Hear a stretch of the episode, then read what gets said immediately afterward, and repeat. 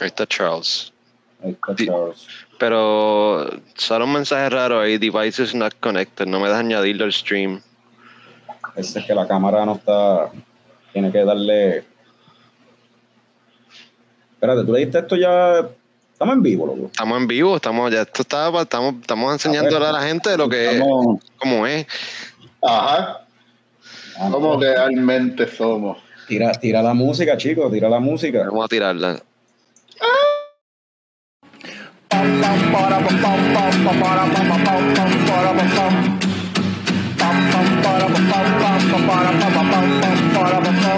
Ya llegó, ya llegó el coño show, el coño show. Para, para, para,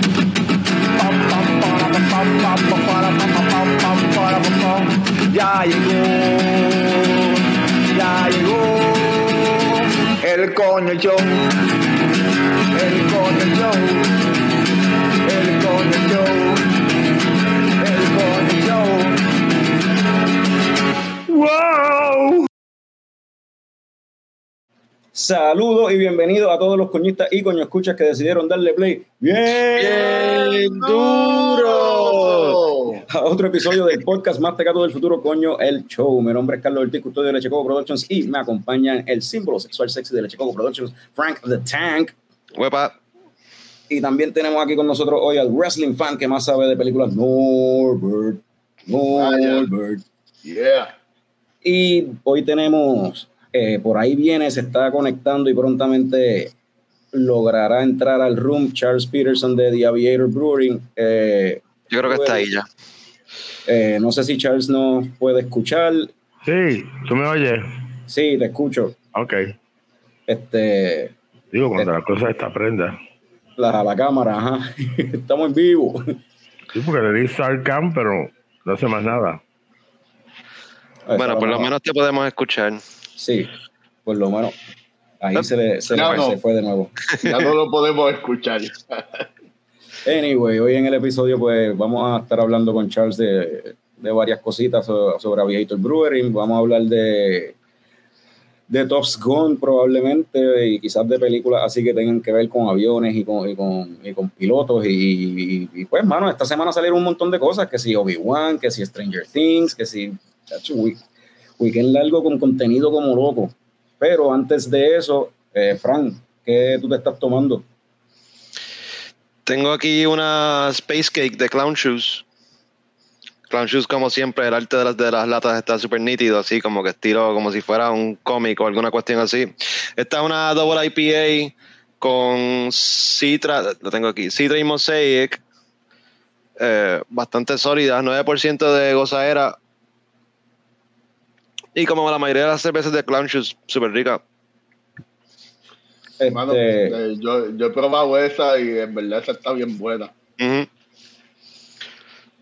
Y estas, estas se consiguen últimamente, tú ves las de Clown Shoes en, en- en las gasolineras, bastante, son Sí, bastante fáciles, sí. Y un chiste sobre Clown Shoes es, por lo que he escuchado, es que acá en Puerto Rico quizás se, se, se venden mejor en las gasolineras que allá mismo en de donde es Clown Shoes. Eso está cómico, sí. ¿Dónde está Crown Shoes? ¿De dónde es Crown Shoes? Ellos me son de, a ver, Boston. De Boston, creo que en Boston no, la gente no, la- en Boston no son muy fanáticos de las cervezas de Clown Shoes. Bueno, es que ahí pues hay competencia, ¿verdad? Hay par de cerveceras chéveres por allá. Hay muchas, ¿verdad que sí?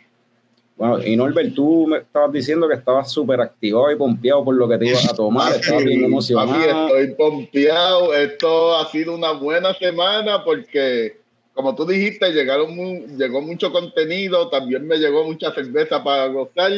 Y por fin llegó de nuevo este año cerveza de pepinillo, cabrones. of course. Yeah, best made sour pickle beer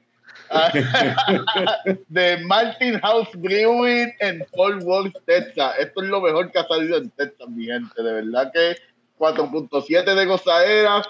Puedes mezclarlo con un Bloody Mary si tú quieres. Puedes echarle un chispitito de pique para darle más sabor. Puedes hacer lo que sea con esta cerveza y mira, Mira qué linda, este saborcito agrio a pepinillo me encanta. Tú has mencionado eso, ¿verdad? La- que, que es buena idea usar ese tipo de cervezas para mezclarlo para trago. Yo, debe bregar. Me gusta, sí, me lo puedo imaginar. Voy a buscar a ver si consigo. Bueno, acá no se va a conseguir ese tipo de cerveza, eso no se ve acá. Cuando viaje de nuevo. Acá lo más que yo he visto el son. viaje, sí, mano. Acá yo he visto con, con cucumber, pero así con pickles como tal, como esas que Norbert se mete. Yo sé no. Papi, pico, se- esto está bueno, hasta para cocinar hot dog está bueno esto. So, Ahí volvió Charles. Sin video, pero tenemos audio, yo creo. Hello. Sí, pero yo no oigo a nadie, espérate. Este, en lo que Charles ahí. logra- Digo que no nos escucha o. Pues yo no sé si no. eh, yo, yo creo que sí, porque yo creo que respondió. Pero, anyway, eh, eh, yo por acá me estoy tomando una cerveza de un brewery que hace tiempo no compraba nada de ellos aquí en Puerto Rico. Pero vi que trajeron un par de beers nuevas de Victory con un arte diferente y qué sé yo. Este es Brother Wow. Una Hazy IPA con 6.0 eh, por ciento de alcohol, 6.0 de gozadera. Eh, el arte está eh, vieron, está, está bien chilling, bien chilling, bien bonito. La cerveza se ve bien bonita. Una hazy, aromática ahí. Mm. Em, está hopicita, pero bien, bien leve, bien. ok. Eh, estoy curioso, y Victory es clásico y me gustaría ver su take en la AC. So, eh, está bien mellow, en verdad. En verdad, eh, está. sabe, Está media juicy, pero está como que tímida, pienso yo, en cuestión de, de los de, de ese, ese sabor cítrico o a, o a toronja típico de una IPA, pues está, como, está media tímida en ese aspecto, yo creo. Pero está chilling, en verdad, 6% na- este, de gozadera, eso está, está por debajo de lo que a veces estamos bebiendo o estamos viendo en muchas de estas otras IPA, sobre todo ahora que están viniendo muchas que son Double IPA o Double Dry Hop IPA y, y le elevan el, el, el alcohol también. Pero está, en verdad, es un- una IPA de playita, vamos a ponerlo así. La está, está cómoda. Este, Charles se, fue de, se nos fue de nuevo. Está teniendo problemas técnicos, sí. Sí. Esperemos que logre figure it out. Y ahí saludo Rey David, Jorge Ska. Que Jorge Ska como que mira, deja eso. Mano, es que tú no lo has probado, en verdad. Verdad, y tú ti- usted tiene que probarla, Jorge. El paladar de, de Jorge no está tan, todavía tan, tan elevado como el de Norbert. No hemos llegado ahí. pero son cervezas elevadas, papi. Pero esa cerveza es como que de una marca de pepinillos, eh, ¿verdad? Esa es la que tiene como que el, el, el arte es como que de una, de una marca de pepinillos, ¿o no? Mano, el arte, no sé, pare- parece, parece una marca de pepinillo el arte. Parece. que Best lo Made, sacaron para mí que, para mí que Best Made es una Pues no sé, eh, Best Made Pickles. eh, avi- avísame para comprar esos pepinillos. Best, Ma- Best Made es Ah. una marca, es una marca de pepinillos, de, mira, desde, desde 1926. en Ave Fort María, con razón sabe tan bueno. ¿Sabe- ¿Viste? Esa gente sabe lo que está haciendo. A Jorge no le interesa llegar a ese nivel.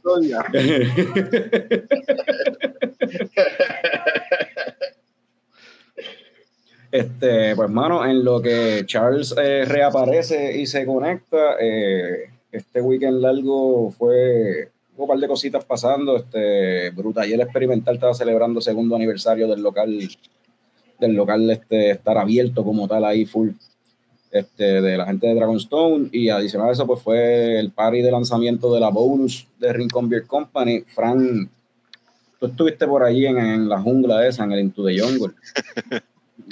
Sí, fuimos para allá, este, se pasó, ah, con toda la lluvia, yo pienso que se pasó súper bien, porque tan pronto llegamos, cayó el mega aguacero y allí, allí no había donde aguarecerse, eso.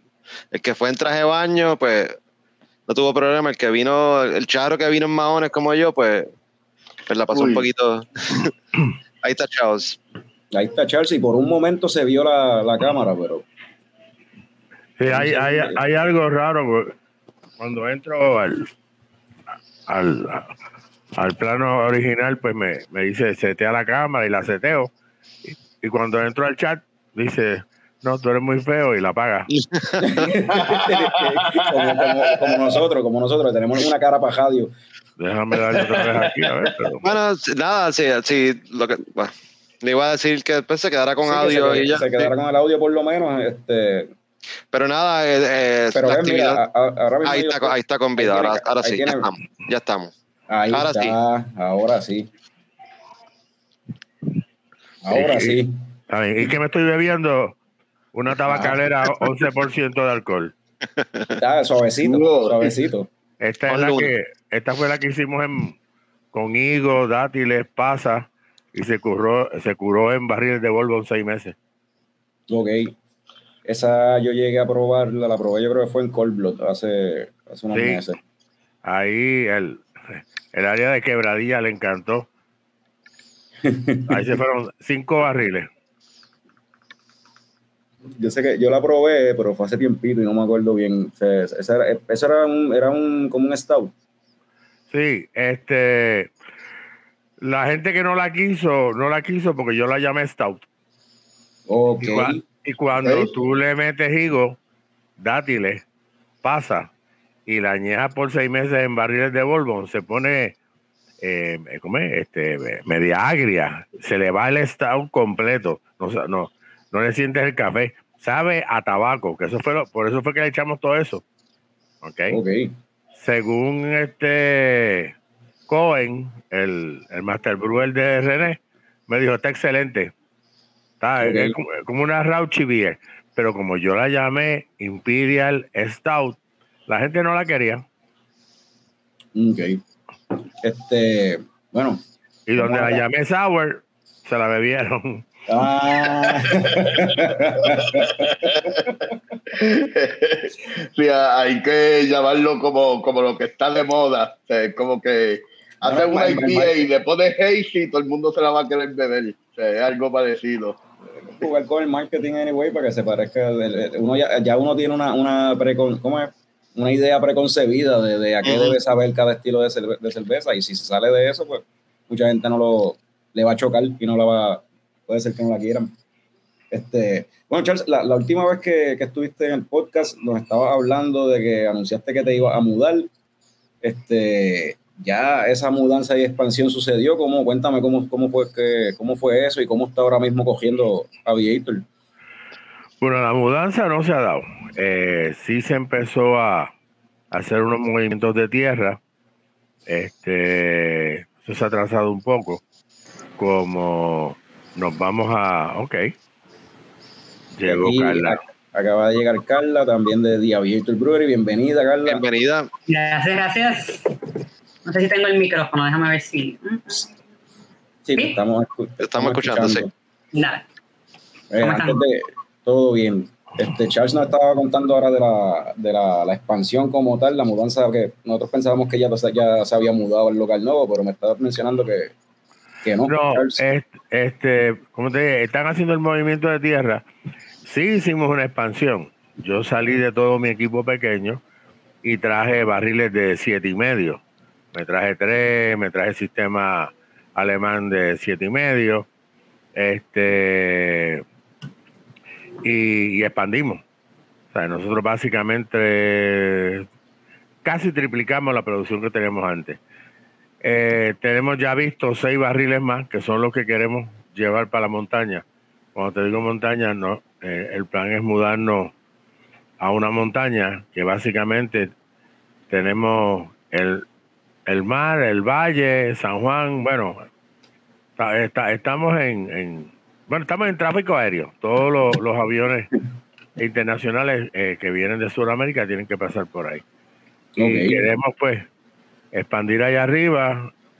Se va a hacer una destilería, se va a hacer eh, un tap room, se va a hacer un restaurante. eh, ya se está acampando en el área. De hecho, el, la gente que quiera puede, puede alquilar y acampar. Este, el, el- el dueño del área está haciendo unos el nuevo concepto esto de glamping. Ajá. ¿ok? Y se van a hacer unos Airbnb, ah, bien, bien al, al natural. O sea, Glam- gla- Glamping es como camping artesanal. Eh, sí, es como que te crees que estás, eh, como es, este, eh, Wildlife Naked, como en la serie esa que te tiran a la gente a, a, buscárselas, este, pero entonces con comodidades. Sea, en, mi época era una caseta, una, una cantimplora, este, y unas galletas, y con eso pasa el weekend. Aquí tú lo haces, pero lo haces con una botella de vino, con unos quesitos, un prosciutto, un manchego. Oye, pero esa expansión, yo había escuchado ya, Carlos me había mencionado que, que, que estaban en las de crecer, pero no sabía que era allá a ese nivel de tener un taproom y toda la cuestión. Eh, bueno, estamos hablando hasta de montar una destilería de 400 Ajá. litros. Eh, vamos a estar haciendo este. Digo, mis planes es expandir la cervecería. El, el socio del wiki, pues, el, su, su, pues, su participación es, es la destilería. Yo se la voy a correr. Este, pero va con eso, va con un sinnúmero de cosas. O sea, cuando te digo voy a aumentar mi plan de negocio es ir a buscar medio millón, tres cuartos de millón otra vez en un préstamo. Porque es lo que me va a hacer falta para la expansión de la embotelladora eh, y lo- los seis tanques de, de 20 barriles. O sea que nos vamos a meter en 60, 84 barriles mensuales. O buscar, o buscar inversionistas quizás o alguien. Hay unos inversionistas ahí de, de, de siete dígitos, pero Ahí se, se perdió de nuevo en lo que Charles este, se conecta de nuevo. Carla, ¿tú estás seca hoy o te- nosotros bebemos los lunes? Nosotros somos así, pero... No, mano, estoy a, estoy a secas y poco que empecé temprano. Ah, Y ya hasta ahora estoy de agüita, mira, estoy de agüita. Ah, no, va, que va. Y me bebí justamente lo que estás pidiendo tú, así que vamos bien, vamos bien. Me tomé una Brotherly Love hoy. Ah, ok. ¿Y qué te pareció? A mí me Bien pareció... ligera, bien Ajá, ligera. ¿verdad? En, todo el sentido, aromático, en, en, en boca, una agüita. Pero está bien, para tomarse varias. En verdad, exacto, que es como una IPA de playita, yo digo. Ujú. Este, Que sorprende que tenga, sorprende el ABV, porque no pensé que tenía seis. Sí, no se siente... Adiós, Charles se cayó otra vez. Pero está bien, porque entonces ahora Carla no puedes contar cómo, cómo fue que llegó a, a ¿Cómo- Aviator cómo- Brewing. ¿Cómo, cómo empieza tu journey cervecero en realidad primero? ¿Cómo- Ah, bueno, antes- antes, Aviator, sí, ¿cómo- sí. cómo- ¿Cuál es tu secret origin ahí en la cerveza? No, yo vengo de un background bien distinto. Yo, este, de hecho, yo me fui hace 10 años a estudiar, a terminar un grado en otro país. Este, eventualmente termino ese grado, comienzo a ejercer. Eh, no sé si...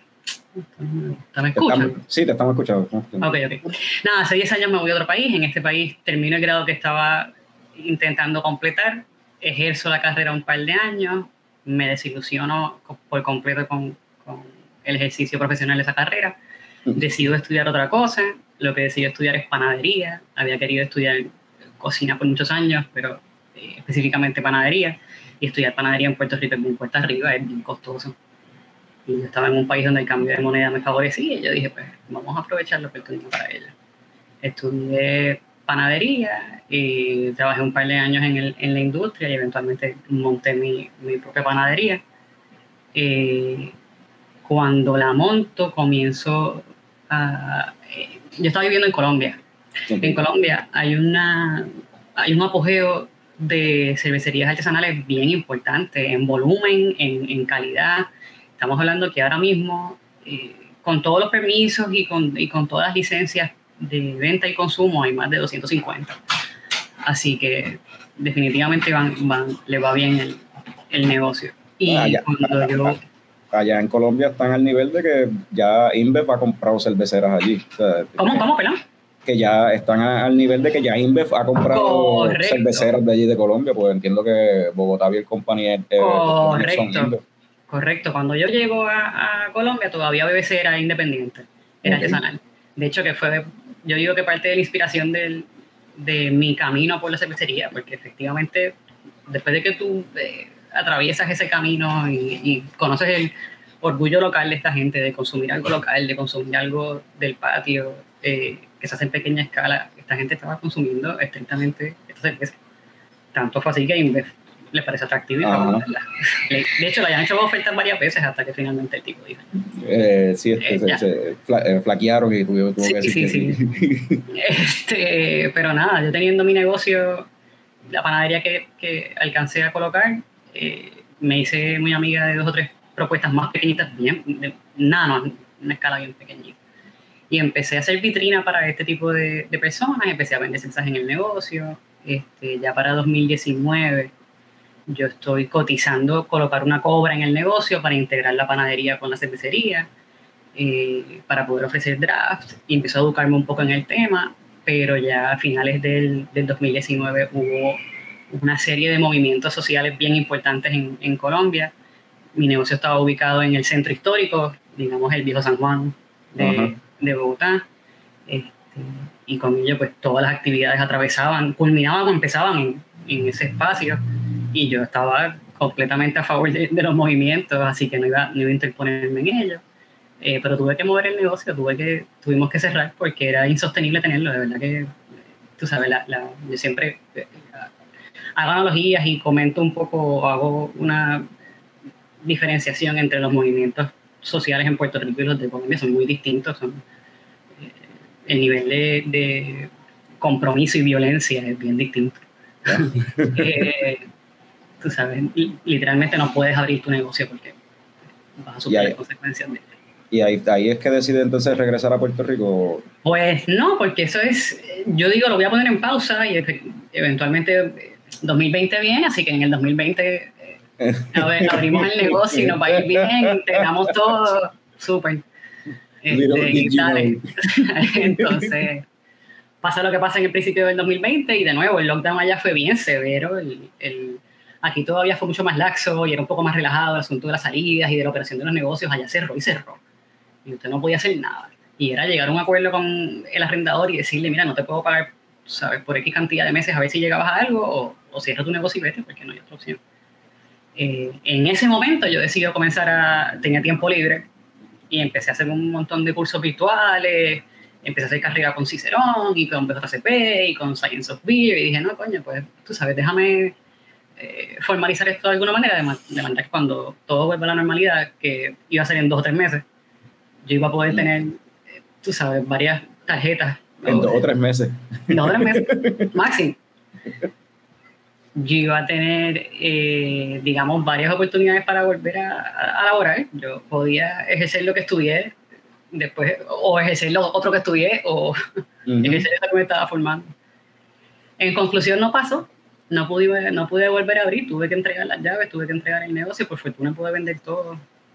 Este, pero empecé, me di el, el año 2020-2021, cuando las cosas se recuperaron, empecé a viajar por Colombia a conocer eh, otras cervecerías de otros, de otros departamentos de otros estados del país, a conocer las cervecerías cómo trabajaban, a conocer los cerveceros, a ver los procesos.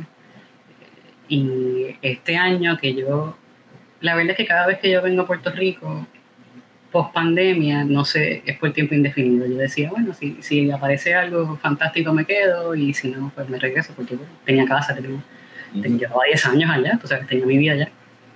Eh, y en esta ocasión yo pertenezco a la comunidad de mujeres cerveceras de Puerto Rico. Eh, la presidenta coloca el comunicado que le hace Charles, como mira, eh, Charles está buscando a alguien que le asista, si alguien conoce a alguien. Y yo dije, pues no tengo nada que perder, porque es una oportunidad de aprendizaje para mí. Este, yo tengo, eh, yo puedo aportar esto desde, la, desde el conocimiento de estilo, desde la cata, desde, desde el consumidor y Ujú. aprendo lo que tenga que aprender en el camino. Así que no me puede quedar grande, vamos allá. Y me fui a donde, eh, a San Lorenzo hasta donde Charles y hablé con él y es que en realidad la narrativa de su cervecería me gustaba. O sea, yo, yo estoy, yo creo que nos pasa a todos los que estamos en la diáspora, hemos estado en la diáspora cuando eh, a través de un producto, eh, digamos que como estrategia comercial o como, o como, o como eh, valor o principio de las- del mismo producto, tú mueves la historia de un país, tú mueves los personajes de un país, tú mueves, carajo, le llega a uno. Y ya yo lo conocía, ya yo lo conocía las veces hace como un año, año y medio, ya las había probado por primera vez, me habían gustado. Bueno, hablé con él. Funcionó, funcionó, era, era, era exactamente lo que pensé que iba a hacer. Eh, y ahí estamos, Ahí, hace casi tres meses.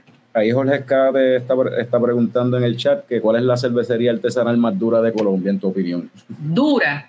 Eh, te hablo por departamento. En, en Bogotá, yo tengo dos que para mí sobresalen importantísimas. Una se llama Bicla.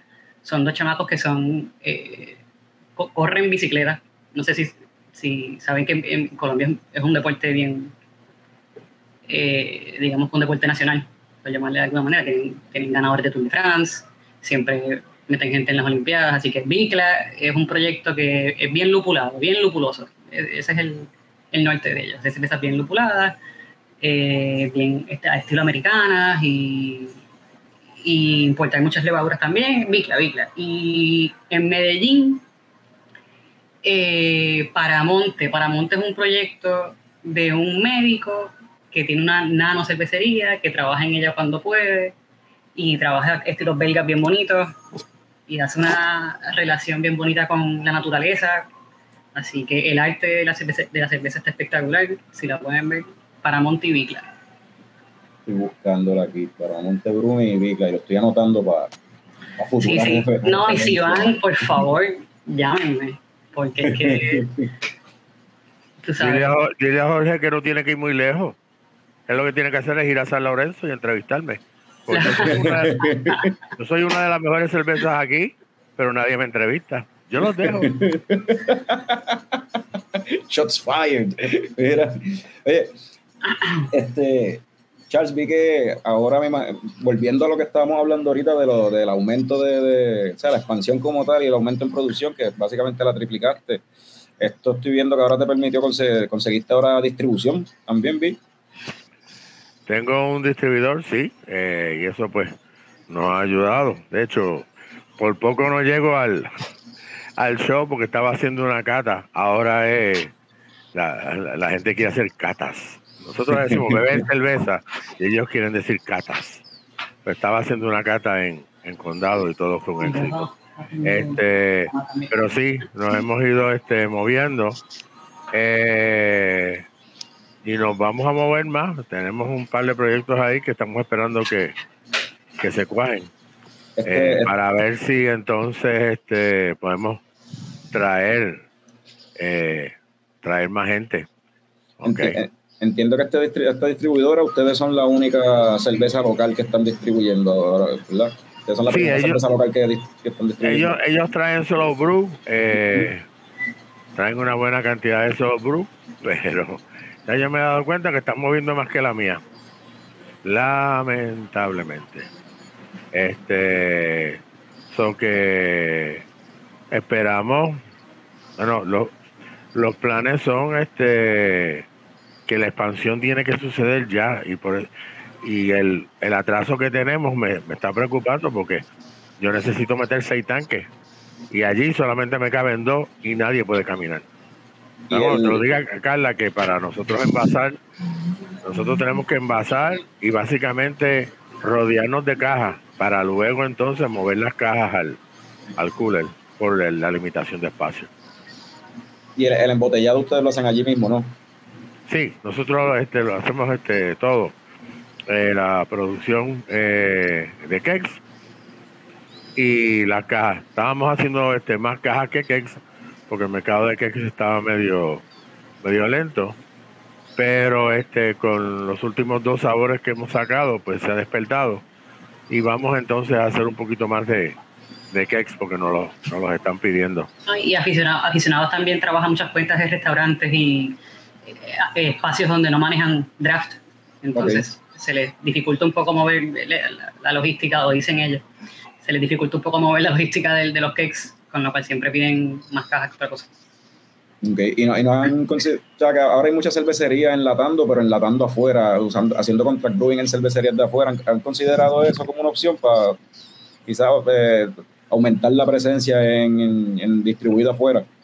No, Distribuido en, no, no, porque yo soy de aquí y yo lo hago aquí. Si, yo, me, si yo me voy a joder, me voy a joder aquí. este, ¿sabes? Yo tengo mi opinión. Tú te quieres llamar que eres boricua, fantástico. Vente aquí y jódete conmigo.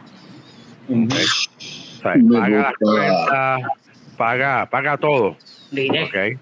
Este, sí, ya yo hice dos approach a dos compañías grandes que están enlatando, porque les dije que el plan de negocio que tenemos para 2023 no me da el tiempo con la expansión y con el desarrollo del negocio. Eso que van a necesitar subcontratar gente local para que me haga por lo menos lata, para tener también ese eh, ese formato, ¿no? Pero es local. O sea. Yo no, no he pensado este en irme ni, es más, ni aunque me lo ofrecieran en, en San Tomás, un ejemplo. Eh, no, es aquí. Yo muero aquí con las botas puestas.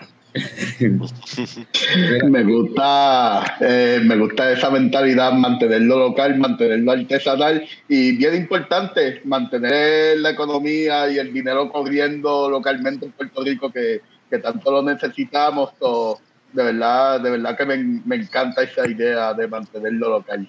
Yo estoy loco porque adicto a la tierra saque hops para comprarle hops. Este, Saque mosaic más bien. o que saque, que saque mucho mosaic, porque ¿sabes? Eh, nosotros usamos mosaic izquierda derecha. Este, pero si hicieran grano, también. ¿Sabes? ¿Cómo tú te paras frente a una persona y tú le dices cervecería eh, local 100% puertorriqueña? Sí, El pero- agua sí, los empleados sí, la luz sí, Hacienda sí, pero trae todo el producto lo traes de afuera.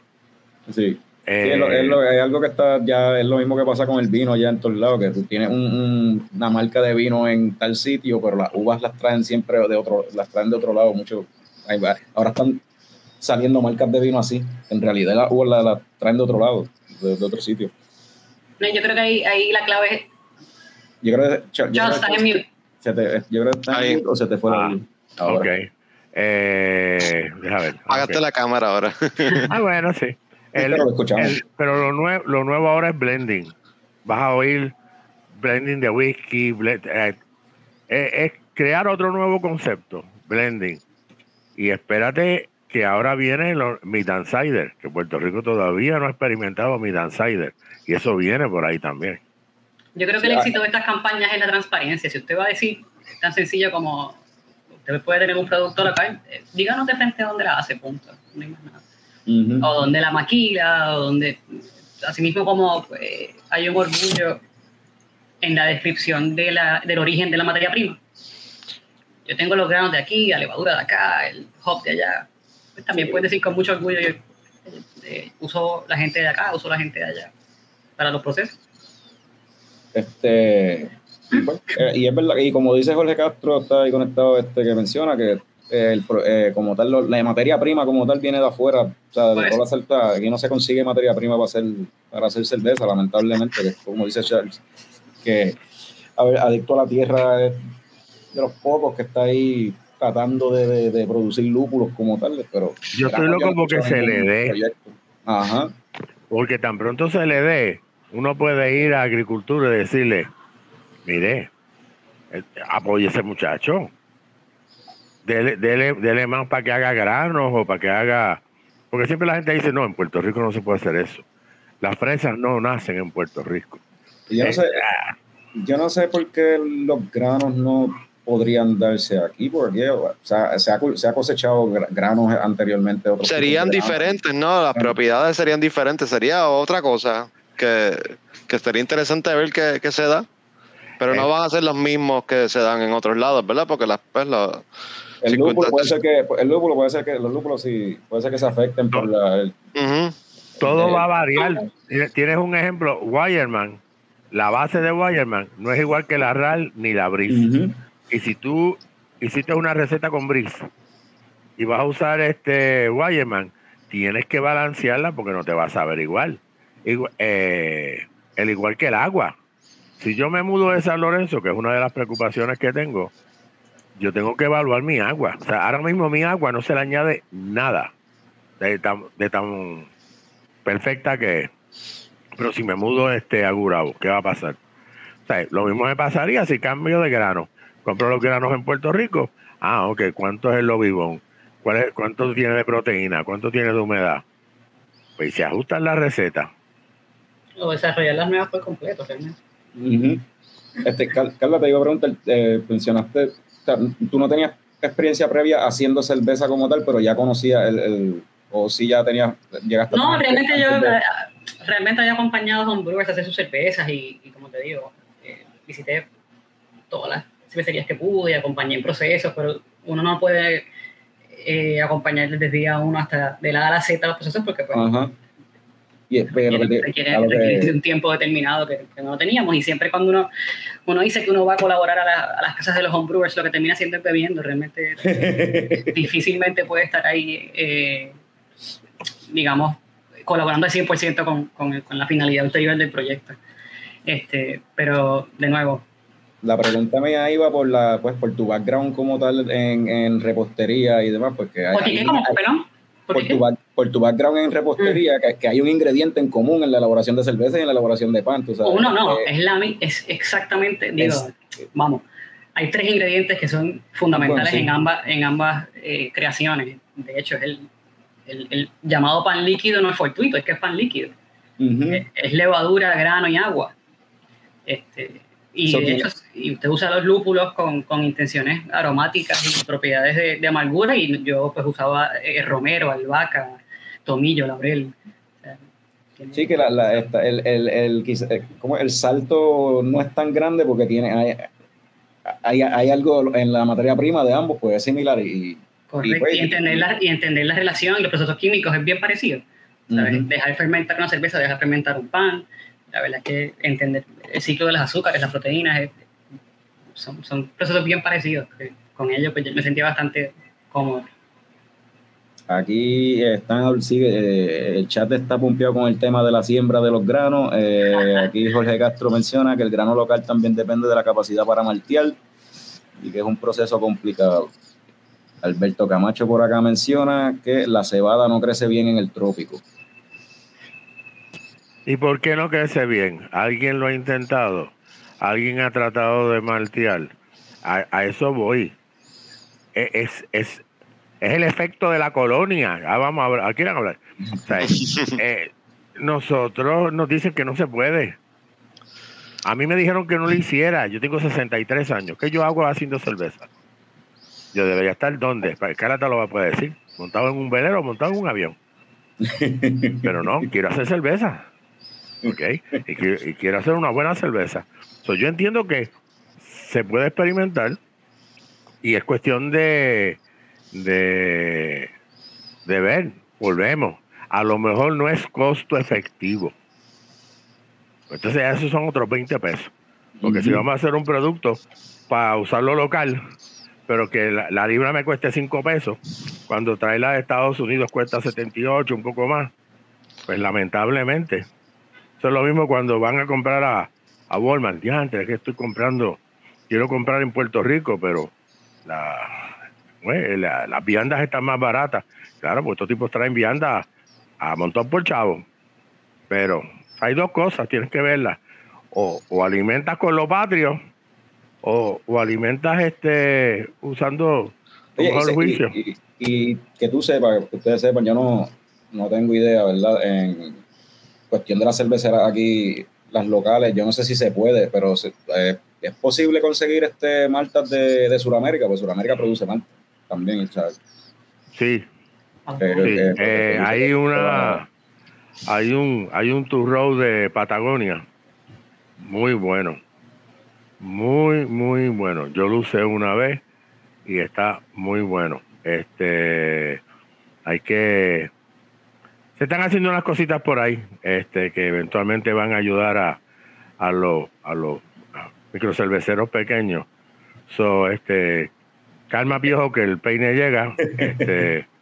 Pero sí, se está, se está trabajando para ayudarnos todos en, en el desarrollo de esta industria en Puerto Rico que tantos amamos. Y es que para que sea coste efectivo estamos hablando de contenedores también, que es que no puede ser, eh, la gente asume que uno puede pedir una, eh, cantidades mínimas o cantidades necesarias, uno tiene que eh, pedir a, mayor volumen posible implicaría una colaboración y una confraternización de todas las cervecerías y a veces por más disposición que pensemos que hay, a veces no la hay. Eh, Alberto dice que se puede, que Colombia y Argentina producen quality y por acá Jorge Castro Ramos dice que para que sea coste efectivo tiene que haber volumen en mucho espacio, que no es complejo de inferioridad o algo así, pero que se le mete, le- se le mete mano si se da.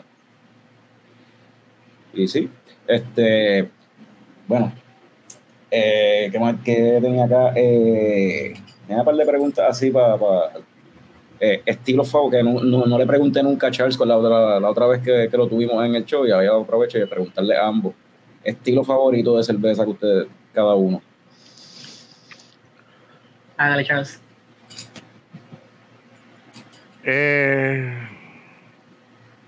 yo decía antes que era la Hefeweizen, esa es mi, eh, mi talón de Aquiles, pero yo hice una Belgian Triple, perdóname René, pero que le ronca la manigueta y le cogí el le cogí el gusto a esa Belgian Triple, pero que me encantó, o sea, la- la- los estilos Belgian me están dando un, no sé, algo para crear. Nice. Salirme, de salirme de, lo, de, de lo normal, una L, una Wheat, una Rye, irme más complejo. ¿Y tú, Carla, tienes un estilo favorito de cerveza? Yo sí soy, ahí, ahí soy panadera, me encantan las F. Eh, creo que fue la primera que, debe haber sido la primera que tomé haciendo el salto. Yo nunca fui, nunca fui coctelera, nunca me, nunca fui eh, particularmente fanática del, del hard liquor, siempre fui cervecera y yo creo que debo haber empezado con alguna F y se queda eso en la memoria sensorial de uno y añade el, el- los años intensivos de, de panadería, así que me quedo con las F. Y hoy por hoy, si le tengo mucho aprecio al, centeno. Si lo puedo usar, fantástico. Y otra, de hecho, hablando de centeno, eh, ya que es un buen un punto para brincar. La, eh, yo probé la, la Cisne Azul, que es de las cervezas que salieron de este relativamente reciente. Este, esa cerveza tiene centeno, pues como una red IPA, ¿sabe? Como una red IPA, como una raya IPA. A mí me dio un, un No hint así como- te supo una, a una Too Hard, No, no me supo como una tujarte, me supo me supo porque como una- tiene, porque tiene roasted barley. Ah, ok. Pero si le quitas el roasted barley, ahí tienes un clon de una Too Hard. Y no se hizo así. El, centeno, el centeno pica. Ajá. Sí, El centeno- raspa. El, ce- el centeno pica. El centeno tiene un nivel de acidez importante. Y si yo, si yo pudiera eh, transmitir un pan de masa madre, o sea, un, un sourdough de San Francisco a una cerveza, pues sería a través de, del centeno. Sí, la, la, la cisne ah, era Centennial amarillo, eh, CTC. era, sí, era simple. Y el, y el, y el nombre. Esa, yo creo que esa no la tocamos cuando la otra vez que lo tuvimos. Sí, porque Charles siempre tiene una historia con los nombres y con la cerveza. Y a mí me encanta escuchar la, la historia detrás de las beers de Charles. Eh, bueno, el, el nombre, el nombre me lo dio Spotify. Eh, Spotify de repente salió sonando en mi celular de las veces que se activa en el, en el bolsillo. Y, eh, salud. ¿sabes? Y, y entonces este pues sale cantando Andrés. Y yo, coño, es una canción de Andrés. Pero cuando me pongo a oír la canción que habla del patito feo y qué sé yo ni qué, tú sabes que a mí me encantan la- las canciones de Andrés. Ajá. Pues, Andrés, yo dije, para, para, coño. Y empieza a cantar y habla de Manolo el leñero. Yo digo, coño, Manolo el leñero, ¿quién, ¿Quién, quién es Manolo el leñero? Yo, espérate, espérate. Yo era parqueado frente al negocio, sin abrir el negocio. Ahí mismo vine, le di para atrás, lo volví a oír y empecé a buscar ahí mismo en el celular. O sea, es de un poema de Lloren Torres, se llama El Patito Feo, este, y él lo musicalizó. Pues me pongo a, a oír este, un montón de gente recitando en YouTube El Patito Feo. Y sigo oyéndolo y, y extrayendo todo lo que decía. Y entonces, como Gallo Pinto, tiene que ver con la masacre de Ponce. Este y yo oigo esta canción y habla de Manolo el Leñero. Y si yo te pregunto quién es Manolo el Leñero, me vas a decir, no sé, alguien que vea Ni, con ni idea. NPI. NPI. Manolo el Leñera fue el primero que murió en, en el grito del Are. ok. ¿ok? Y entonces, cuando yo empiezo a indagar, porque lo, o sea, ahí mismo, te digo, sin abrir el negocio, jalo por el teléfono, llamo al artista gráfico y le digo, tengo una cerveza nueva para hacer una red roja como la sangre, más clara que la gallo, eh, va a ser IPA, eh, se va a llamar Cisne Azul, rompe a diseñar el, cisne, tiene, tiene- necesito que tenga valle, necesito eh, meter este alares, necesito un cisne azul, porque Joren decía que el boricua no es patito feo, que el boricua es un cisne azul, rojo su pico, una estrella en el pecho y azul es sus alas. Ajá. Y entonces pues hay una sección del, del poema que habla sobre, sobre la independencia santa eh, y preferí usar esa estrofa dentro de la botella porque al final lo que dice es yo no quiero ser pato feo y si hubiese puesto esa estrofa pues entonces decían tiene que ver con la cuestión. LGBT o algo. No, no, y yo lo que quería era eh, hablar de lo que Lloren quiso decir en, en, en su poema, de cómo nos veían eh, o cómo te hacían sentir que tú eras el patito feo dentro de la manada de, de, de- toda la gente en aquella época. Y así fue que nació este Cisne Azul.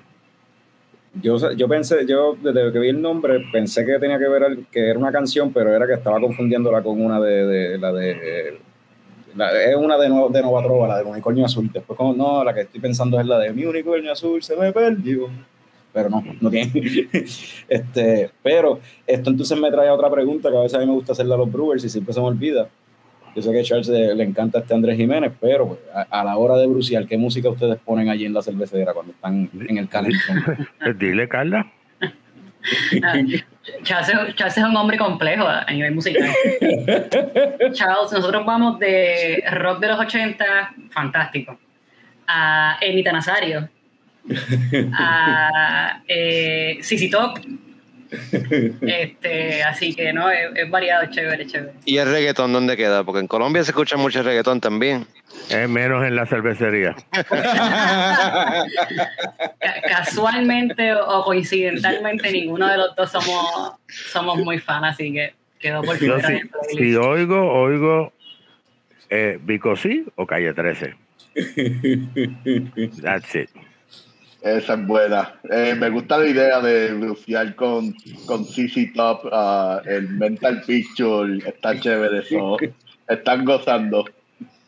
No, eh, deja que me ponga una bandera y una- unas gafas negras y coge el ukulele en las manos. Tacho, igualito que sí, top. Bueno, y, y Charles, este, en, eh, qué sé yo, eh, ahora en, en un futuro, futuro inmediato, ¿qué, qué, qué tiene, qué tiene Aviator ahí este, cuajándose en el futuro inmediato, no, no, no a largo plazo, a corto plazo? ¿Hay algo nuevo? ¿Hay algo que, es la que hay? Eh, inmediato, inmediato. eh, vamos a experimentar y. Yo digo, Digo que, se, digo, experimentar. digo que se puede decir, si no se puede decir, no digan nada, Sí, sí. Pero si se puede decir, pues sí. Tú sabes que yo digo las cosas que voy a hacer mucho antes para que después la gente entonces saque su cerveza después antes que la mía, tú sabes. Pero anyway. ok. Este. Salud. Salud. Eh, eh, eh, eso no es la- nada que está destunando, ¿verdad? ¿Ah? Eh, no, no, es que la perrita de Carla se llama Nala y yo creo que era la perra que estaba estornudando, Sí, ¿verdad? Eso suena como una persona. No, Ahorita se asomó por ahí también. Sí, pues sí, porque la, el, el maltés mío este estornuda así. Pero anyway, eh, queremos sacar una cerveza que Carla este, eh, trajo. Ustedes pensarán que la razón que Carla está conmigo, pues, eh, yo digo que son causalidades. Yo quería una brewer, para, para- una Recuerdo. master brewer Lo femenina para añadir ese toque, eh, ese conocimiento, ella te podrá decir que yo mezclo agrio con amargo, y para mí es la misma cosa. Este, bottom line no me gusta, pero este, Carla tenía idea en una, en una cerveza light que tiene su historia y me gustó. Y entonces tenemos una receta tentativa, eh, pero esta la vamos a hacer en pequeño. Si ustedes han visto, Cisne nunca se hizo en pequeño. Ninguna de mis cervezas se hizo en pequeño. Ninguna. Toda se tiró a nivel de producción. Y que a Dios que reparte suerte. Y hasta ahora, pues, hemos tenido suerte. Pero esta la queremos hacer en pequeño, queremos evaluarla, queremos este, jugar con ella. Eh, y es un estilo que nadie ha sacado eh, y que va a estar nice. Eh, ¿Qué título va a llevar? Mira, si a último instante no tiene título, le pongo el nombre de Carla y se va a sí mismo. este, tenemos esa. Eh, vamos, queremos hacer otro homenaje, pero este otro homenaje son a dos cantautores puertorriqueños que están vivos. Mis homenajes son a muerto, el muerto no pelea. este, y uno de esos cantautores dijo que sí, pero yo he procrastinado, esa es la palabra, de enviarle todo mi trabajo eh, al, a la PR de esta persona. Mira, encontró las llaves. Este. encontró las llaves. Es referencia al cuento de la otra vez que a Picón se, se le había perdido las llaves y se quedó. Bienvenido, Tommy, bienvenido. ¿Qué está pasando? ¿Todo bien? Pues, y entonces me falta a otra persona, porque es un hombre y una mujer que queremos hacerle una cerveza. Ya la diseñamos, ya la probamos, este, ya pasó el sedazo de nosotros dos. Ahora es conseguir los permisos escritos este, para tirar ese homenaje. Y la Gallo Negro, que es muy posible que salga ahora para diciembre, este, pero tal vez no salga Barrel Age, aunque la etiqueta diga Barrel Age, pero estamos pensando sacar Gallo Negro o lo sacamos entonces con otro nombre, pero queremos volver a, a, sacar la Belgian, que me la están pidiendo desde hace mucho tiempo. Ok, la Belgian, ¿cuál era la Belgian? Este, no me acuerdo del... La Belgian Triple. Ok. Ok, tenemos este, entonces me falta la Blueberry, que esa pues no pensaba tirarla porque íbamos a tirarle estas dos, pero cuando vi el arte, eh, pues me encantó el arte. Pues yo no hago, no me gustan cosas cartunescas, pero este después te voy a enviar el arte para que lo veas. Quedó en la madre. O sea, imagínate un astronauta con una bandera encima de, de una luna, pero no es una luna, es, es una blueberry gigante con cráter. Ah, nice. lo puedo imaginar. Pues queremos tirar la, la blueberry para. Por aquí yo he tirado otro saborcito eh, dulce. Pero entonces ya el año que viene, pues, a largo plazo vamos a estar trabajando varias raíces. Eh, yo sé que es, es, el centeno a mí me gusta. Carla lo mencionó también. Queremos hacer dos o tres raíces. Eh, para variar, porque estoy viendo mucho nos hemos quedado en zona de confort. Eh, ¿En qué sentido tú dices? ¿Tú dices muchas IPA, ah, que si hazy, hazy, que si no hazy, que si más hops, que si... Pero, te refieres al mercado en general? O? Sí, sí. hay, que empezar a... eh, no quiero decir hay que empezar como, como homebrewer, pero hay que empezar a, a tirarse esos chances que los homebrewers a veces se tiran. que eso es como decir este una, una American Wheat con algarroba, ¿sabes? Una, una loquera de esa, ¿ok? Pero hay que empezar a, a, sacarla porque el... Como la, como la cerveza de, pepinillo que se está bebiendo este, este Norbe, exacto, con pickles.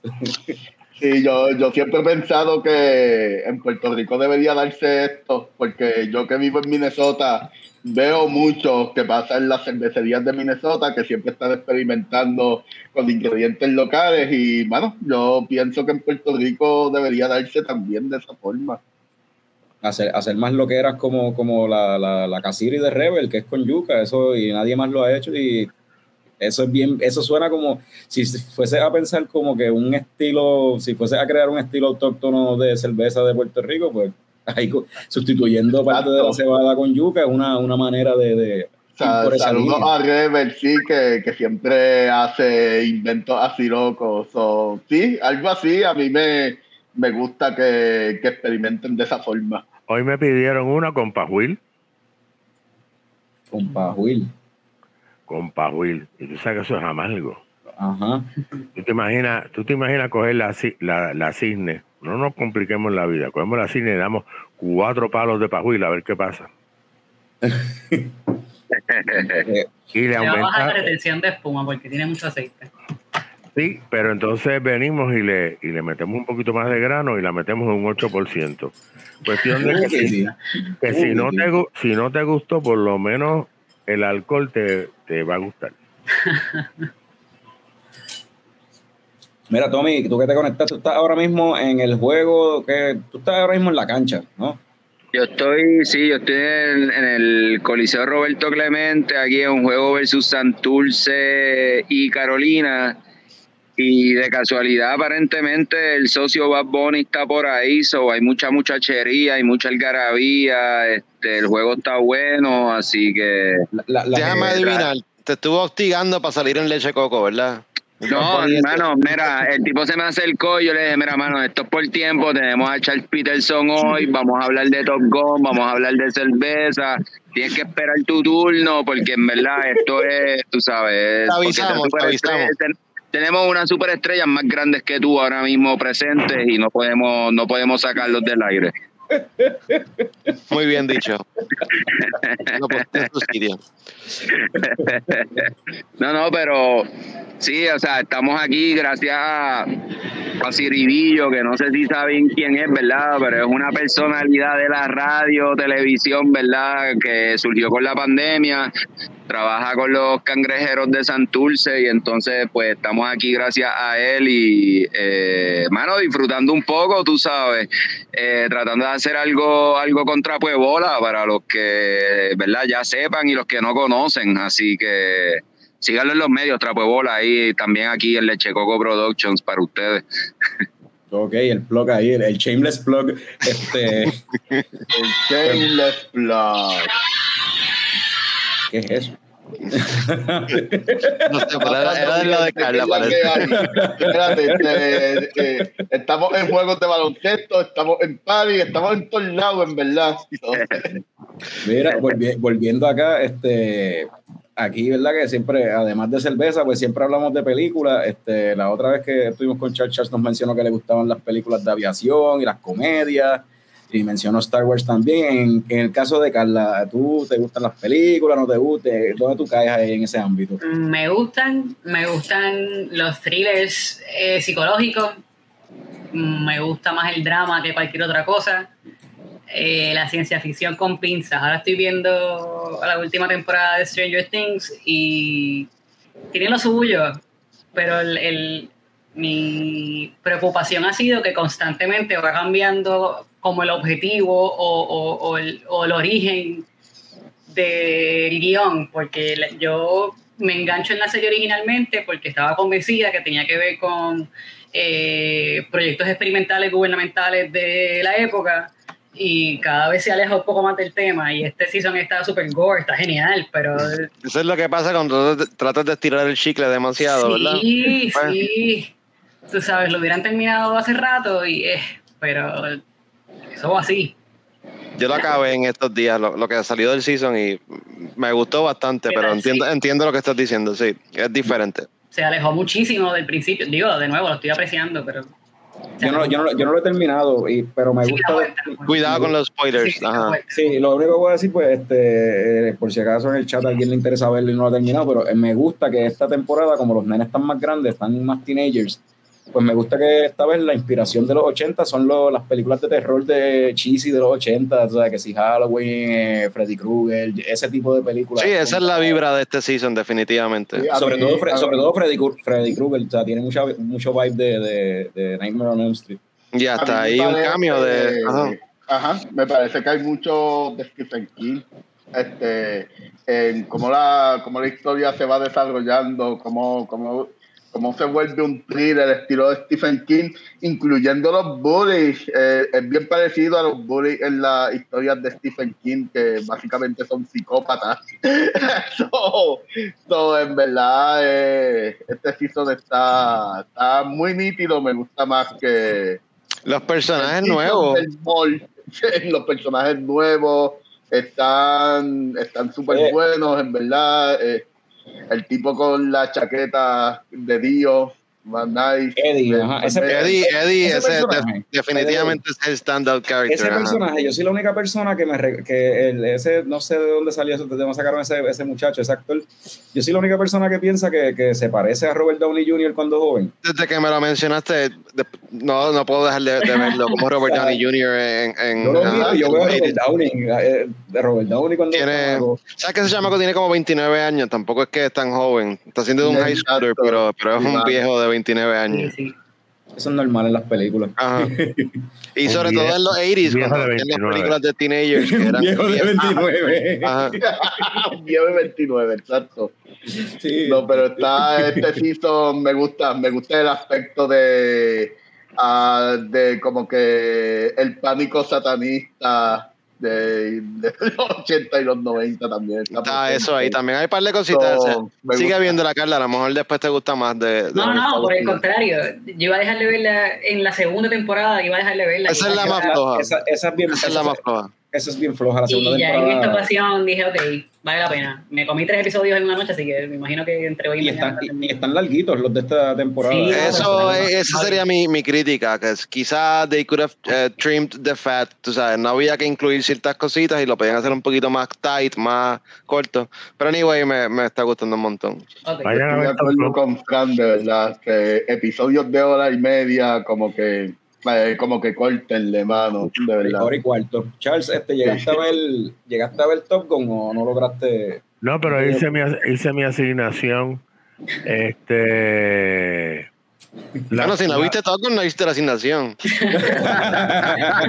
están este están mezclando un sinnúmero de, de aviones y efectos que eh, honestamente pues uno no, no tiene que, que ver con el otro pero las críticas han sido que aún pilotos eh, de combate sabiendo la capacidad de un avión, un ejemplo, un F-16 y un F-15, tú vas a decir cuál es la diferencia. Los dos se ven iguales. Uno tiene dos motores y el otro tiene uno. Uno, uno tiene más capacidad y el otro es más maniobrable. Pero son efectos que la crítica eh, ha dicho que la película está muy buena. Pero eh, hay una pelea interna en, en, en Tom eh, desde que se murió su partner, ¿ok? Y ahora cuando entonces llega el hijo, que lo está sobreprotegiendo, Sí. y el tipo no necesita que lo protejan, pero sí necesita que lo guíen. O sea, hay un, un conflicto porque el chamaquito también trae su conflicto. So, e- es, ese conflicto en la, en la película es básicamente el, el trama que hay.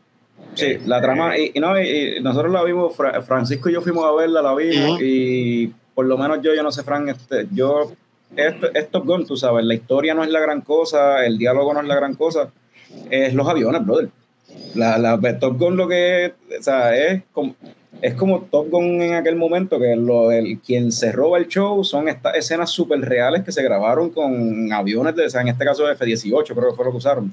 Este, y, mano, esas escenas se ven brutales. eh, O sea, eh, es un, ir, un air show ahí en el aeropuerto en Aguadilla. De hecho, lo- los aviones que se usaron en la primera, en la primera película, Eran Eh, reales. eran- eran- no, de eh, hecho. creo que el, el gobierno americano se los vendió a Irán o algo así. Este, están por ahí en un país de esos subdesarrollados. Sí, eso es lo que pasa con los. pero este, el efecto, o sea, yo estuve mirando toda la mañana eh, un montón de, de- de- de pilotos de combate criticándola, El, el efecto este que cuando va uno al frente y para el avión de repente y el otro se le va por debajo, Ajá. eso sucede sí cuando hay una separación de más de mil a dos mil pies. O sea, para, para que suceda y que el otro pase, pues acuérdate de la, de la velocidad. En la película tú lo ves como que los dos están pegados, uno encima del otro. Sí, ya ahí están los elementos fantásticos, entonces. No, y, si, y, si, y si eso pasara de verdad, yo, no sé, en una de estas películas, no sé si fue la primera, qué sé yo, si están pegados, si el otro de estos de, de cantazo, el jet lag que, que digo, el- el- la, la, pues la, la, la energía, tú sabes, que genera ese movimiento de cantazo, se puede, puede sacar al otro de cajera, o sea, puede coger al otro jet y, Mm. desestabilizarlo. Cuando tengan un break, busquen este una- el avión que se llama Sukhoi, S U K S U K O I. Ese avión sale en la Eh. película, yo creo. Ese es el de los malos. E- Ese que pa- parece como una cobra en la parte del frente. Eh, ese movimiento que hace Tom en la primera película eh, lo, lo hace el tipo de la- del Sukhoi. O sea, él te coge el avión, lo jala, lo para completo, ¿ok? Y el otro se le va debajo. O sea, él está parado en los motores y después viene y baja otra vez. Este, de hecho, eh, dentro de lo que estuve investigando, el año pasado se reunieron un montón de, de fuerzas armadas este, en el desierto de Las Vegas. Básicamente lo que tenían era un Top Gun allí. Estaban practicando en el desierto de Las Vegas. Habían Harriers, F-18, F-16. Ok. O sea que, que está todo el mundo loco. O sea, todos los pilotos estaban locos por ver eh, la, la película y no tan, no tan solo por, por este, los efectos, es que está todo el mundo loco por dar un tiro. O sea, este, entonces tú ves, tú ves que hay acción y tumban a otro. El que le llamaba la atención Val Kilmer en el personaje de Iceman, si lo ven ahora, este da pena. ¿Ok? Sí. Porque el hombre, Y de- pues, es sobreviviente de cáncer, casi no puede hablar. ¿ok? Y de hecho, y en la película, y, el- y sale en la película, Val Kilmer Sí. sale en la película, y, lo, y habla, eh, o sea, entre comillas, ¿verdad? Como usando tecnología de esta que utilizan para hacer deepfake y esas cosas así, pues usaron tecnología para darle voz a Val Kilmer, aunque él no puede, puede hablarle en realidad. Spoiler, spoiler, spoiler. Yo no sabía que sabía. Pero salen los, salen los créditos, salen los créditos bien grandes cuando la película está empezando. Eso no, no eso ya, eso ya se sabía, eso ya se sabía, eso lo, lo han anunciado en toda la promoción también. A Tom le preguntaron si haría otra y él dice dentro de 36 años más. Ah, y, de, y de seguro dentro de 36 años ese anormal le está haciendo sus propios stunts y cogiendo Todavía. ocho- ocho- Sabes que el 800 millas. P51, el P51 que sale en la película es de Tom, ¿verdad? Ah, el, el clásico, el del final, sí. Ese es de Sí, él. ese P51 es de él. Sí. Porque Y- ese es su y- juguete. Sí, que en la escena él mismo lo pilotea, tú sabes, y Sí, toda la eh, cuestión. eh, ese era el único avión que él de verdad Todo estaba. el mundo creía que Travolta era el único freak de la aviación. Hizo una película que tenía que ver con un piloto. De ahí en adelante, eh, pues, se ha metido en cosas de, de aviones. Oye, ¿y qué cosa? Porque los dos son Scientology, so me vi hay algo ahí con los pilotos y Scientology. Eh, Charles, Charles es Scientology. Ah, tú también, Charles. No. más o menos. Yo- sí, yo- No, mi, no, mi no. ciencia es diferente. Pero Tom tiene helicóptero, vuela jet, tiene el P-51. O sea, eh, eh, Travolta los compra y los tiene en su casa. Este yo creo que los tiene por ahí o los alquila. No, Tom, Tom Cruise lo, lo- y los, los pilotea. Él, él- Tom Cruise está loco. Este, él, él es un adre- él- lo que le llaman un adrenaline junkie. Este, yo estaba leyendo un, un artículo bien interesante que de hecho, pa- porque mi esposa me dijo que en la radio estaban diciendo que ni que, que Todos los actores- actores, ajá, que todos los todos. actores que hicieron de piloto que pilotearon esos jets, lo cual no tiene sentido para nada porque el gobierno, o sea, el Departamento de Defensa de Estados Unidos no le va a soltar un asset militar de cientos de millones de dólares a nadie que no esté entrenado, tú sabes. Pues, no- acuérdate lo que te dije, hay, hay los aviones de dos motores tienen uno atrás y uno al frente, y si los tiros de cámara son de al frente, tú no sabes que el que está piloteando está atrás. Pero sí, Y de hecho, un y- reportaje donde él le dijo a todo el mundo, ¿saben qué? Se tienen que montar, tienen que coger el training, Sí, tienen que coger sí. los Gs, tienen Sí. que sentir lo que el tipo está sintiendo. Al menos eso. Y de, hecho, y de hecho, la razón por la que en la película utilizan lo- los F-18 en lugar de, porque ya existen, en, lugar de usar Raptors, que son más modernos, este, es porque los Raptors son de una cabina, o sea, un solo pasajero. Entonces, pues, necesitan, necesitan el F-18, pues puede estar el piloto y en la parte de atrás el actor con la cámara, que parece como si fuera una la escena parece como si fuera grabadas con una GoPro o algo así, pues se ve bien, se ve, en verdad se ve bien brutal, como que es, es el punto de vista desde adentro de la cabina y se ve brutal. Ah, La historia habrá sido una mierda, pero definitivamente las escenas, todas las escenas que tenían que ver con aviones y los dogfights y qué sé yo, se veían brutales. Eso Mira, habla- y- y hablando Dale. de pasajeros, esa es mi presencia aquí con ustedes, ¿verdad? Este, me voy. Eh, gracias, Charles, gracias, Carla, por estar aquí. Este, espero verte pronto, Charles, por acá, por el norte. Y este, suave, muchachos, se les quiere, suave por ahí, que disfruten. Mira a ver si cuadras algo con Bad No, no te preocupes, que les mando, les mando, les mando el mensaje. Les mando el mensaje y entonces cuadramos algo. No te preocupes que las noticias van a estar. Está bien. Dale, Dale. dale, dale. Suave, gente. Chao. Dale, picón. Pues mira, lo, lo último que quería decir así de Top Gun es que eh, ellos, la producción de la película pagó 11.300 dólares la hora por cada jet. Wow. ¿Tú Y te por creías eso que el gobierno americano iba a donarle ese tiempo? Ajá. ¿Tú Ellos te no a que cuando hacían los papi. ejercicios en Vieques era gratis e invitacional? Todo eso es cobrando, hermano. Papi, 11.374 dólares la hora cada jet que sale en la Y película. por eso la insistencia de que la película tenía que salir para el cine obligado. No podía ser nada eso de para HBO o lo que sea. No. Ujú. De hecho, eh, no tengo los números, pero creo que ya sobrepasó cualquier película. Oye, y Charles, a pesar de que no viste la película, tengo que admitir que sí, definitivamente hiciste el research. Sí, sí, sí. Y te va a encantar, Charles, te va a gustar porque de verdad. Te va a gustar, todo lo que tiene que ver con aviones, y, sí. y- y la película está hecha para verla en pantalla grande, tú sabes. Si, si puedes verla en un IMAX o algo así, Sí, se va, en un IMAX se va a ver brutal esa escena, hermano. Anyway, hablando así de pilotos, yo pensé que podíamos también tocar, no sé, hablar de mencionar así quizás por encimita otras películas que sean que tengan que ver con aviones o algo así, como que por eso mismo, porque no todo el mundo ha visto Top Gun. so, yo no sé, yo voy a tirar al medio un clásico de comedia que hoy en día es asqueroso, tiene unos chistes que no sirven ya. Airplane. Play. Airplane en sus tiempos era súper graciosa, pero ajá, no me imagino. Yo no la hago hace años. Películas clásicas. Es más, una, tú sabes como una comedia clásica si hoy día ofende. Si hoy O día ofende. ofende, una Y comedia clásica. esa es la cuestión, no ha envejecido bien. Sí. No ha envejecido bien para nada. hoy en día cualquier cosa ofende. Que- 1951, ¿te acuerdas de 1951?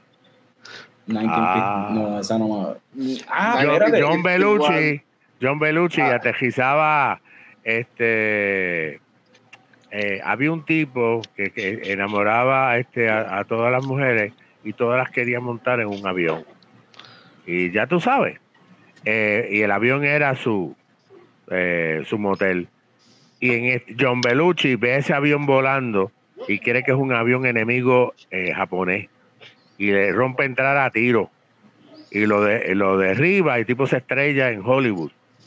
Tienes que buscarte, era John 41. Belushi y Dan Aykroyd sale ahí también. sí, el Dan Aykroyd Dan era el tipo. John, John sí. Candy, Christopher Lee. Diablo, ¿qué es esto? Yo tengo que buscar esta película. No, yo no, yo no sabía esta película, pero ahora Es, quiero 19 verla. es, que, es que es 1941, ¿eh? En Ah, 1941. 1941, ok, ok. 1941. Sabes que yo no soy tan viejo.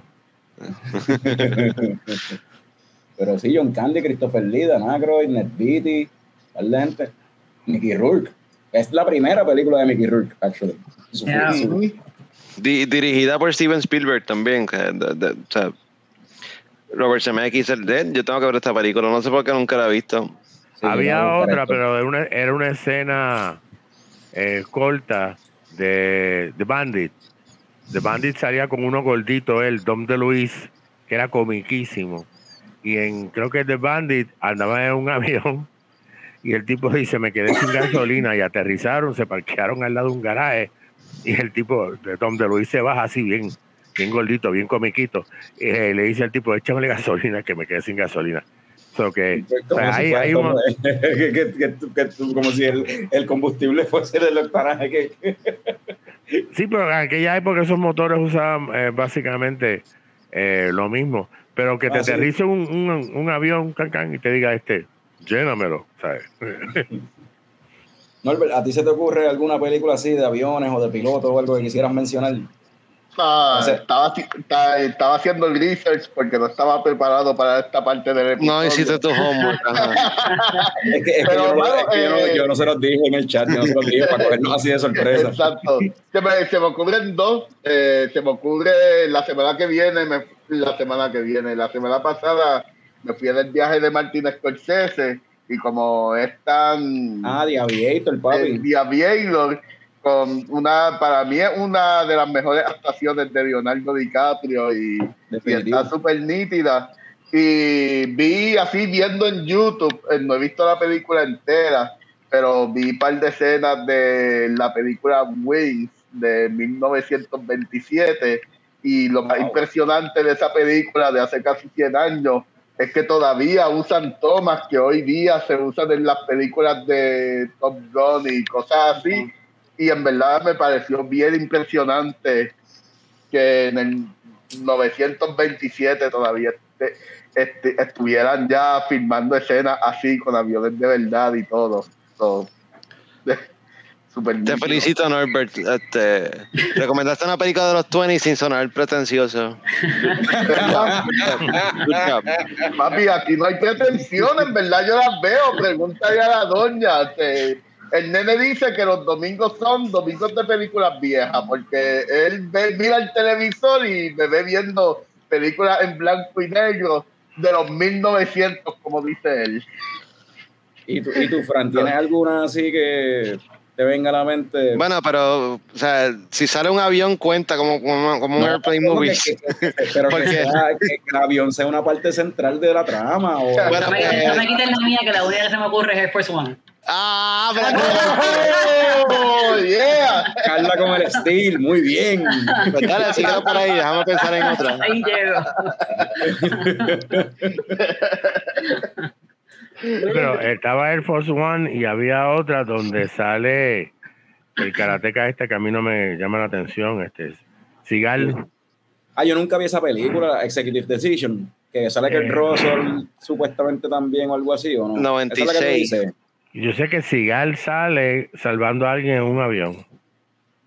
Puede ser. Había una película Ah, que se llamaba bueno. Executive Decision, que era con Kurt Russell y Steven Seagal, y la promocionaron como si fuera de ellos dos, y uno de los dos muere en los primeros tres Halle minutos la Berry y. John Leguizamo también sale aquí. O sea, eh, Oliver ¿Verdad? Platt, yo nunca la he visto, pero con este caso nada más yo quiero, ahora la quiero ver. ¿Cómo se llama? Pero, creo que, creo que no era Executive buena. Decision del 96.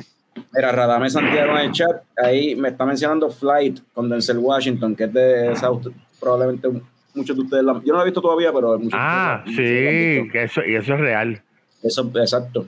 Eso fue, rea- eh, eso fue real, que al final el tipo se dio cuenta de que, que sus declaraciones iban a, a chavar a todas las azafatas y a medio mundo de no, no coger una pensión. Y él levantó la mano y dijo, mira, yo estaba borracho, me había metido perico, pero si yo no tiraba esa maniobra nos hubiésemos matado. Y es verdad.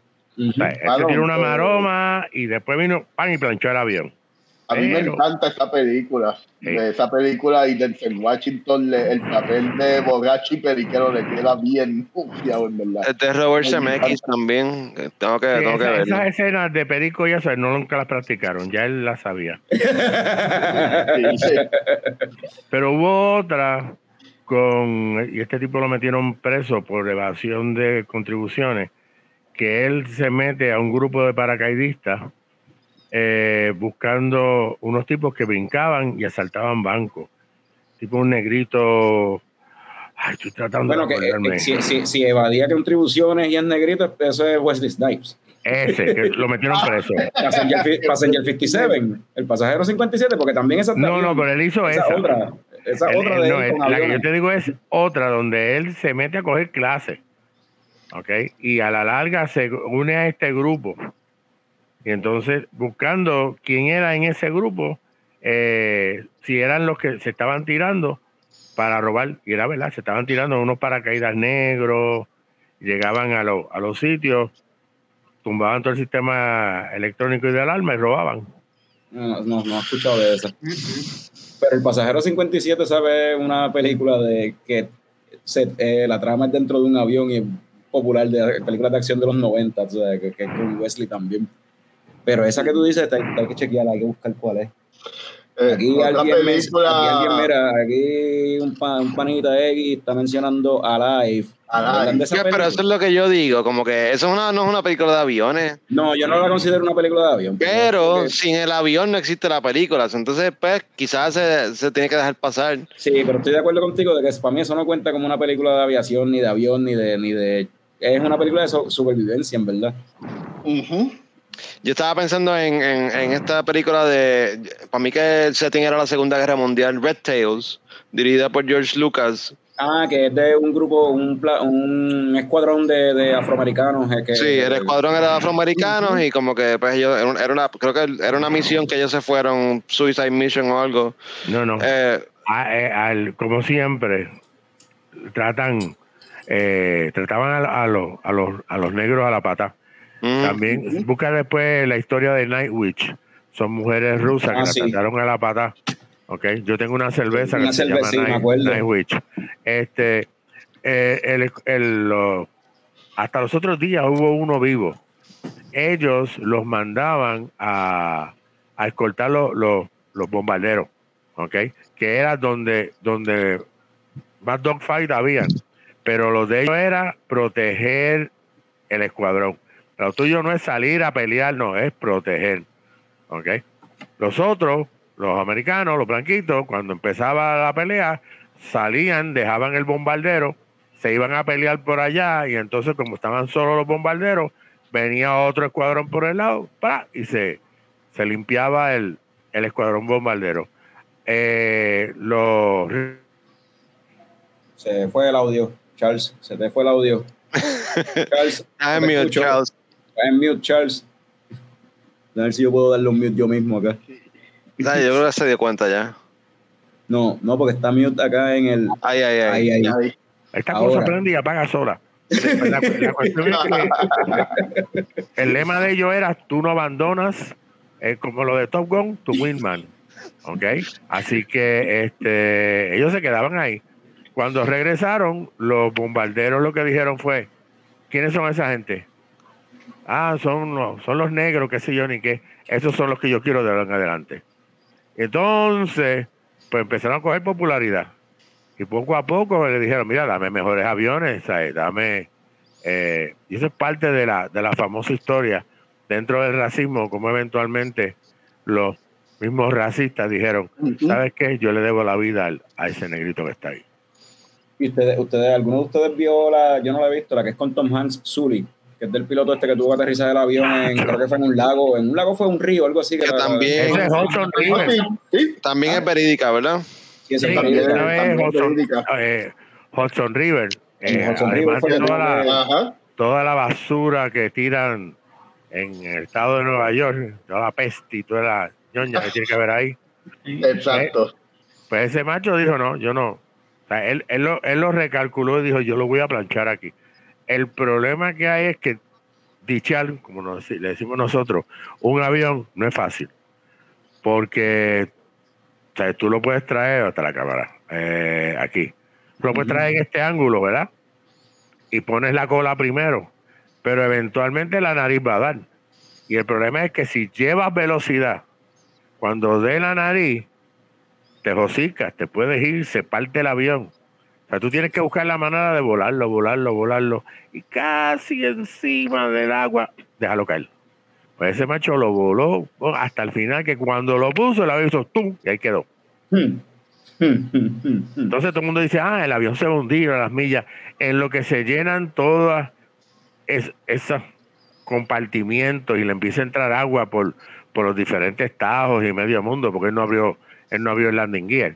Este, eh, pues poco a poco sí se va eh, hundiendo, pero ellos empezaron a sacar la- las la balsas y, y, la, y la gente, este, bueno, después dijeron que no, que él, él tenía las posibilidades de, de llegar. Mira, Radamés Santiago menciona que la que estaba hablando Charles ahorita con Wesley Snipes se llama. Eh, él mencionó aquí otra, esto es una- un clásico, un de los Oh, Iron 80s, Eagle. Iron Eagle. Iron Eagle. Debido a, debido a Bueno. Iron Eagle, yo me fui a estudiar la aviación en Estados Unidos. ¿De verdad? Porque un pana mío se mató en lo que yo, en lo que yo vuelo y vi la película. Y entonces, pues, hablando con la doña un día, le dije, yo sé que tú te preocupas cada vez que me voy a volar, eh, me voy para Estados Unidos a coger clases. Ah, Ya, estabas volando al carete sin clase. Estabas- volando al carete. Un avión robado. Sí, tenía un avión. Eh, yo soy autodidacta.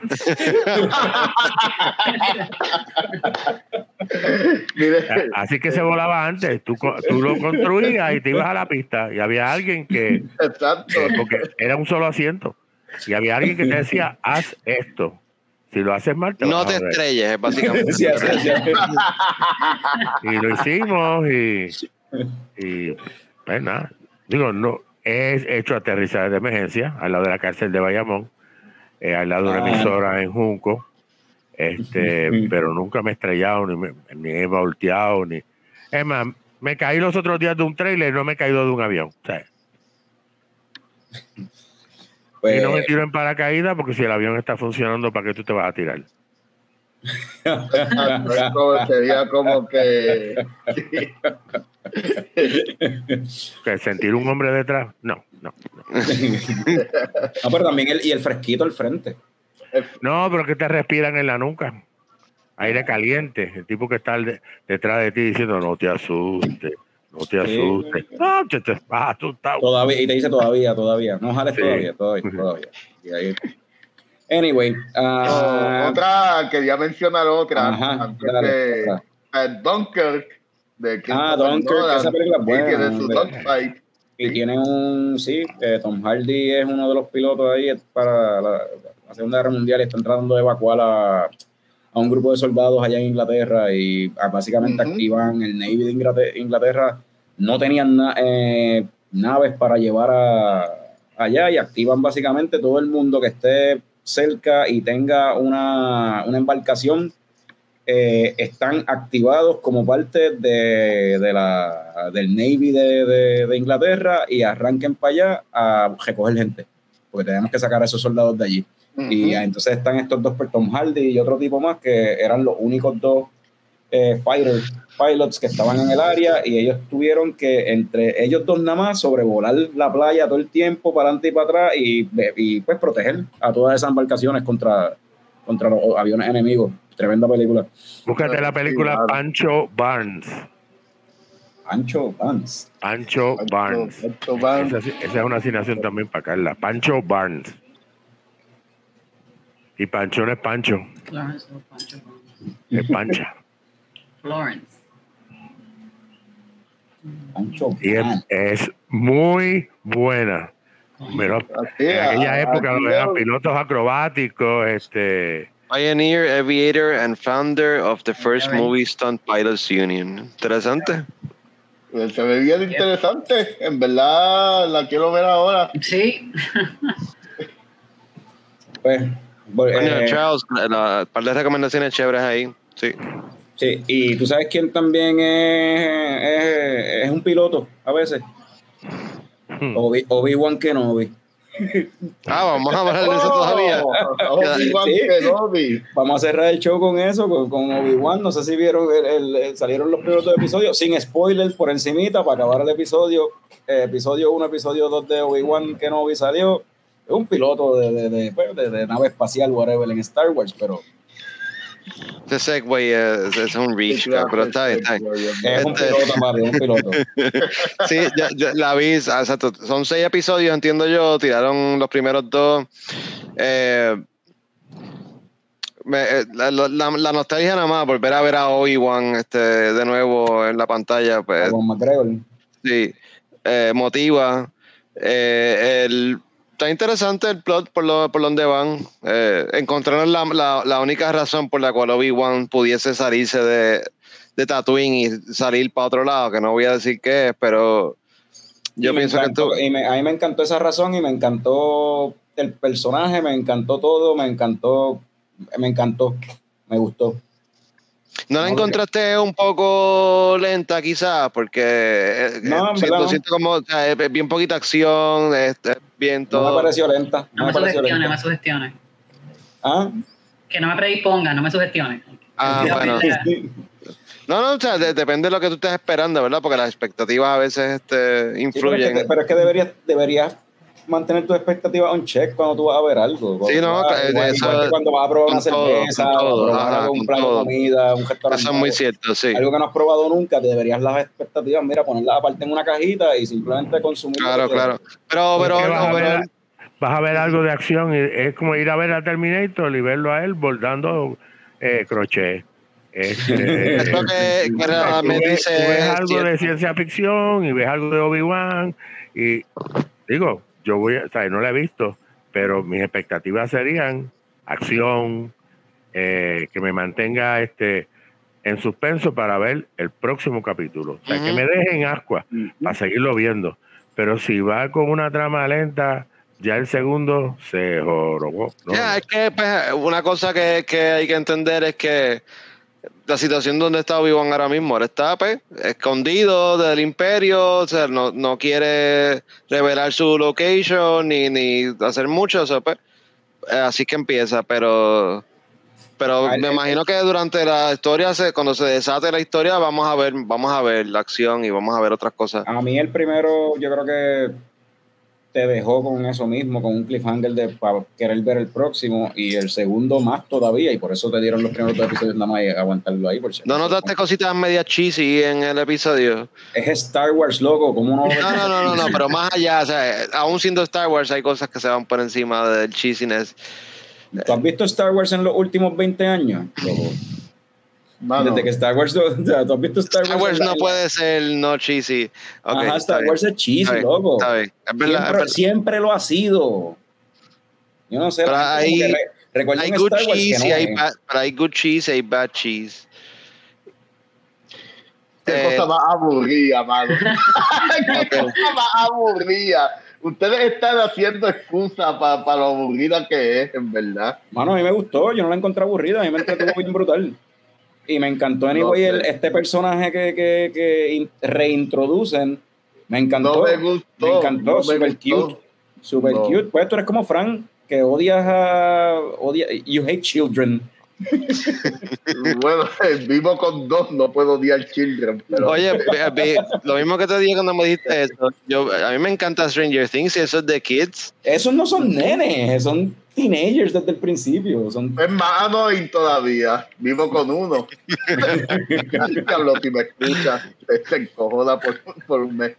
Pero pues, Anyway, eh, a mí me gustó, a ustedes no les gustó tanto. A mí, yo no dije que no me gustó. A ti no te gustó tanto. No me, a no me encantó. A mí me encantó, a ti no te gustó tanto y a Norbert no le gustó.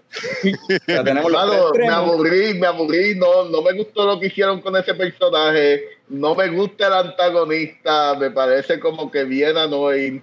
En verdad no, no me gusta, no, no me gustó, no me gustó. Tú- eh, algunos de ustedes, vamos a dejarlo ahí para no meternos en spoiler. El próximo episodio eh, vamos a tener a Carlos Ayala de Reina Mora Bruin con nosotros, si todo sale como esperamos, como planificado. Este, y pues y vol- vol- volveremos a hablar de, de Obi-Wan y yo creo que ya con tres episodios in, me imagino que entonces tiraremos un spoiler alert y vamos a meterle la conversación eh, con, con spoilers. Radamés dice que todo el mundo sabe cómo terminar de, de Obi-Wan anyway. So, sí, eso es verdad, so, lo de los A spoilers. mí que él se va a morir eventualmente. ¿Verdad? Para mí Yo creo que sí, que él se va a morir. que Yo creo que Darth Vader lo mata en algún Puede. momento. ¿Tú crees? ¡El Vader Sí. lo mata, cabrón! Sí. Eh, es que verdad que, que- que- o sea, eso es lo que pasa. Anyway, so, eh, el lunes que viene, pues Carlos Ayala de Reina Mora va a estar con nosotros. Nos va a hablar de una cervecita nueva que viene ahí de Reina Mora. Vamos a tocar de nuevo Obi-Wan, pues, esta vez con spoilers. Se lo dejaremos para el final del episodio el lunes. Probablemente hablemos también del episodio 1 de The Voice que viene por ahí y hablaremos de lo que está pasando en el mundo de películas y cervezas y todo ese Venn diagram que nosotros atendemos. Este, a, Cal- a los tocayos actually, a los tocayos Charles y Carla, y yo soy Carlos. Este, se- muchas gracias por aceptar la invitación y por acompañarnos en este, Gracias, sí. en este revolú, lo que es este coño el show. Este, y ¿qué más falta? Tú tienes, yo no tengo cerveza en el vaso. ¿algún? Fran, ¿tú tienes cerveza en el vaso? Salud, cabrones. Perfecto, pero no tenía la puesta. Seco.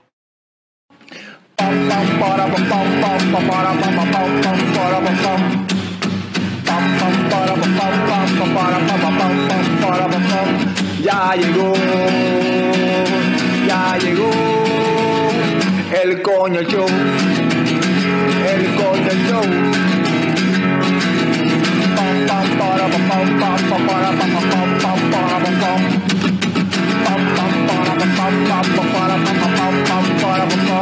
Ya llegó, ya llegó el coño show, el coño